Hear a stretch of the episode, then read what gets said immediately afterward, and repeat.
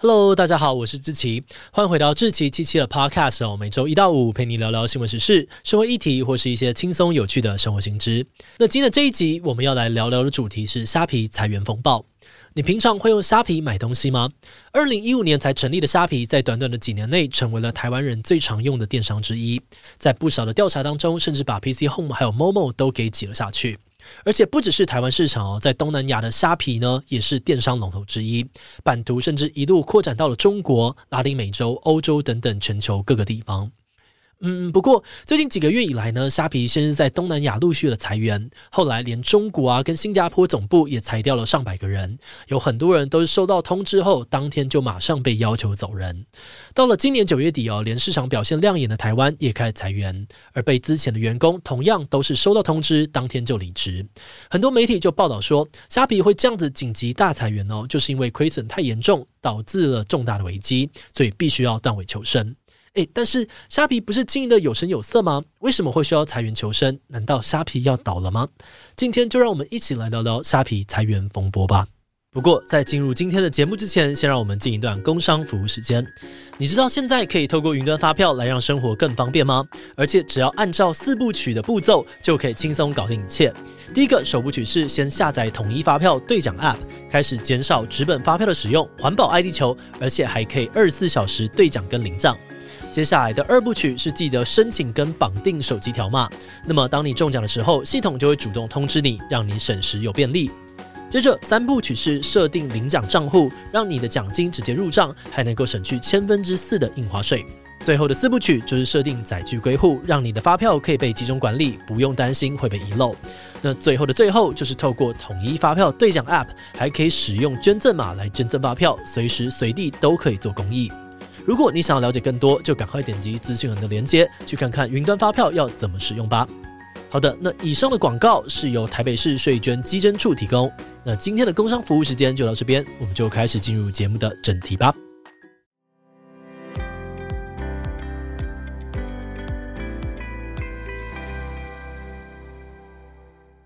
虾皮的母公司是总部位于新加坡的东海集团。他们当初在二零零九创立的时候，本来叫做 Garena。如果你平常有在玩线上游戏的话，应该蛮熟这个名字的。因为这个 Garena 的主要业务就是游戏代理跟开发。他们最有名的成就，应该就是拿下了《英雄联盟》跟《传说对决》等等重量级游戏的代理权。在台湾的游戏玩家里面呢，几乎是无人不晓。那虽然 Garena 总部在新加坡，但他的创办人李晓东其实是在中国出生长大的。他是在研究所毕业之后，决定移民到妻子的母国新加坡，后来才成立了 Garena 公司，成功打造出了一个强大的游戏品牌。Garena 的快速崛起，后来也吸引了中国的科技巨头腾讯的注意，决定要来投资这家公司。所以在二零一七年呢，Garena 在美国要上市的时候，就揭露说，腾讯持有他们三十九 percent 的股权。并且，Garena 也在同一年改名叫做 C，中文的名字呢叫做东海集团。那今天要讲的电商虾皮哦，就是东海集团旗下的子公司。虾皮为什么会成立呢？有个传闻的小故事是说，当时因为董事长李晓东的女儿呢，从中国回到新加坡之后，觉得中国的淘宝买东西实在是太方便了。反观新加坡当时的网购服务还不完整，整个使用体验不太好，让这个李家千金呢很想念中国的淘宝。那李晓东听到女儿的想法之后，萌生起了要进军电商业务的念头。后来在二零一五年，他正式成立了虾皮这家公司。那虾皮就跟他的母公司东海集团一样，都发展得很快。成立不到一年的时间哦，就陆续在新加坡、台湾跟东南亚的好几个国家上架。但其实呢，当时亚洲的电商市场竞争已经非常激烈了。像是在东南亚有阿里巴巴集团旗下的 Lazada，印尼的 Tokopedia，台湾这边呢，你应该也有用过，像是 PC Home 啊、Momo、雅虎奇摩拍卖之类的电商。所以新进的虾皮呢，想要在这些地方抢下一席之地，并不简单。不过，面对这么多的对手，虾皮的高层去判断说，在电商市场当中迟到，反而会让虾皮更有优势，因为他们作为后来的人，反而可以看到前辈电商平台的缺点跟不足，然后想办法去改善这些问题。像是他们就发现，虽然亚洲人使用手机上网的比例一直在提高。大部分的活动也都在手机上面进行，但是多数的电商对手呢，却都还是以电脑网站作为主要的平台。所以虾皮打从一开始就把主力客群设定为爱华手机的低头族，直接用手机 App 当做主要的平台。之后，他们还利用母公司的游戏专长，在 App 里面引进像是手游、直播和聊天室等等的功能，让买卖的双方可以互动，鼓励用户购物。而除此之外呢，虾皮的另外一个超级有名的策略就是砸钱大撒优惠。你可能会记得哦，早期虾皮呢，先是对于卖家寄出免上架费、免成交手续费等等的优惠，尽可能的扩大平台上面的商家数量，而之后也开始对消费者大打免运优惠，来冲高 App 的下载量。很多的消费者之所以会选择在虾皮买东西哦，就是冲着这个免运费的省钱小确幸，然后就慢慢的停留在这个平台上面不离开了。虾皮就带着这套策略，开始了他们在亚洲的闪电大扩张。像是他们成立第一年就一口气在台湾、泰国等等七个国家上线，而之后又陆陆续续的呢到了中国还有韩国。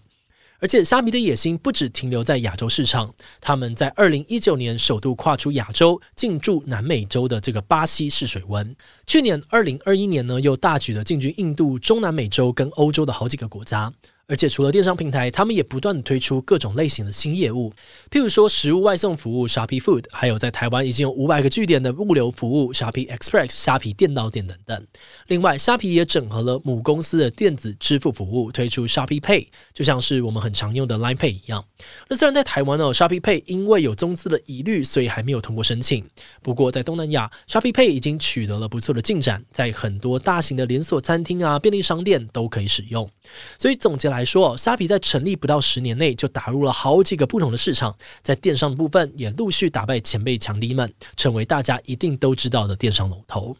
像是去年台湾的虾皮就已经超越了前辈对手 Momo 跟 PC Home，成为了台湾人最常网购的平台。而在东南亚那边，它也打败了巨头阿里巴巴旗下的 Lazada。在二零二零年的时候，虾皮的营业额甚至占了东南亚整体电商交易额的五十七 percent，比例直接过半。而在比较新的市场巴西呢，虾皮的发展也蛮顺利的。光是去年呢，卖家就成长了六倍之多，让虾皮直接成为巴西活跃用户最多的电商平台。那随着市场啊跟业务的扩大呢，虾皮的全球交易总额也一路的飙高。二零一七年的时候，他们的交易总额是四十一亿美元，但是到了去年呢，虾皮已经达到了一百八十二亿美元的惊人数字。诶。那听起来很赚啊，扩张速度超快，业务多元，交易总额还那么的惊人，虾皮应该没什么问题吧？嗯，你可能不知道的残酷现实是，虾皮从成立到现在，其实一直都还没有转亏为盈，等于是一直在赔钱的状态。虽然表面上面虾皮的营收数字都很漂亮哦，但它的支出呢，却也同样跟着惊人的成长。像是虾皮最擅长的招式，就是靠着各种优惠抢下市占率。但要这样做，你相对的行销费用就会比较高，花钱呢会比赚钱还要更快速。再加上今年整个东海集团又踢到了各种铁板。包含了虾皮在去年才刚刚进驻了法国啊、智利等等的市场，都因为表现不太理想，或是太烧钱，在一年不到的时间内就陆续的宣布退出。而作为金鸡母的游戏商 Garena 也受到了印度禁止中资的风波影响。那虽然他们背后的中资大股东腾讯今年已经宣布减少对于东海集团的持股，又在九月初直接放弃投票权，退出了董事会。但终究哦，腾讯还是持有东海集团十八 percent 的股份，所以可能是因为这个样子呢，印度政府还是认定 Garena 是中资公司。今年初的时候，办掉了他们旗下的热门吃鸡游戏 Free Fire。而消息传出来之后呢，让东海的股价连续大跌了十八 percent。这一连串的事件呢，导致东海集团的整体收入下滑，亏损倍增。根据他们今年第二季的财报，不只是营收成长五年来最慢，净亏损也比去年同期翻倍，达到了九点三亿美元，也就是差不多两百九十亿台币。与此同时呢，他们的股价也一路的狂跌。在今年初，东海的股票呢还有两百二十三美元，但到了九月初，已经跌到呢剩不到六十美元了，跌幅超过了七成。而董事长李小东的个人资产也受到了影响，缩水了八成，他也因此从新加坡首富的位置上面跌了下来。而面对这样子接二连三、每况愈下的负面冲击之下，东海集团为了止住亏损，从今年的六月开始，在虾皮的各个市场裁员，从东南亚的各国、新加坡总部、中国到台湾都裁了不止一轮。而九月中，李小东更亲自发表给内部员工的备忘录，表示为了让虾皮更加的独立，实现自负盈亏，他们不仅要裁员，高层也会放弃领薪。他还说，这不是一场很快就会过去的风暴，希望公司上下可以共体时间，节省开支。但除了这些公司内部的因素之外呢，也有些人觉得虾皮裁员有部分的原因也是受到了电商市场整体景气下滑的影响，而这部分你应该也蛮能够体会的。在过去的两年疫情呢，大家都关在家里不太出门哦。那在这样的情况之下，电商网购的业者呢，其实是意外赚了一波疫情红利。毕竟民众减少去实体店消费，都用网络购物，再加上关在家里面很无聊，很多人没事就去买网拍，所以很多电商在这段时间的营业额都有惊人的成长。但是现在随着大家呢跟病毒共存，全球陆续的解封，实体市场也慢慢恢复的状况之下，电商的成长力道当然也会大幅的下降。再加上今年呢，乌俄战争等等因素造成的通货膨胀，让全球各地的经济表现普遍都不太好，电商们的经营表现呢，也不像之前这么亮眼。就以在美国有上市的亚马逊、eBay 等等的大型电商来说好了，他们今年中公布的财报都很惨淡，股价呢也是集体下跌。而台湾的 PC Home 跟 Momo 从今年以来呢，股价的跌幅也超过六成。因此，虾皮的衰退其实也不是个案哦。各大电商呢目前都有在减少行销预算，或是推出先买后付等等制度来试图拉高营收表现。像是 PC Home 的董事长詹宏志就说，如果他们今年营收没有改善的话，PC Home 的高层也要开始砍薪水了。不过，虽然大家都不景气哦，但就目前我们的确还没有看到其他的大型电商有像虾皮一样面临大规模裁员的窘境，所以也有人在猜说，不知道虾皮会不会是这波不景气里面第一个倒闭的电商。但是多数的分析是说，虾皮的母公司够大哦，已经采取紧急措施来省钱跟节流了。虾皮要倒掉的几率应该很低，但他们的确呢很有可能会一改过去砸钱啊、撒优惠的作风。事实上呢，在台湾、东南亚等等比较稳定的市场，虾皮早就已经大量的减少促销跟补贴了。而这部分，如果你有长期在虾皮消费，应该就蛮有感的，因为光是今年呢，台湾虾皮的店到店运费已经涨了三次，而卖家的手续费也涨了两次。所以说，以前。消费者在虾皮呢，时不时就可以享有的免运优惠，恐怕只会越来越少。而虾皮为了省下成本，持续裁员的措施，目前看起来应该也会持续下去。节目的最后，也想要来聊聊我们制作这一集的想法。纵观虾皮整个发展的过程呢，我们觉得他们最初在电商激烈的竞争、强敌围绕的环境下，还可以崛起的这么快，成功的一大原因，确实是他们精准掌握了消费者的喜好跟习惯。